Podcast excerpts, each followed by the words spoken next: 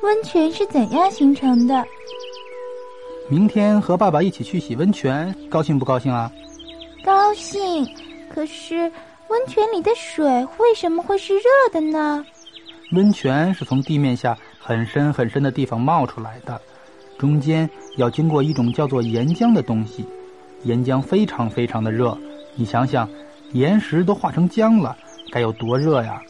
泉水从它旁边流过的时候，也变得热了起来，就成了温泉了。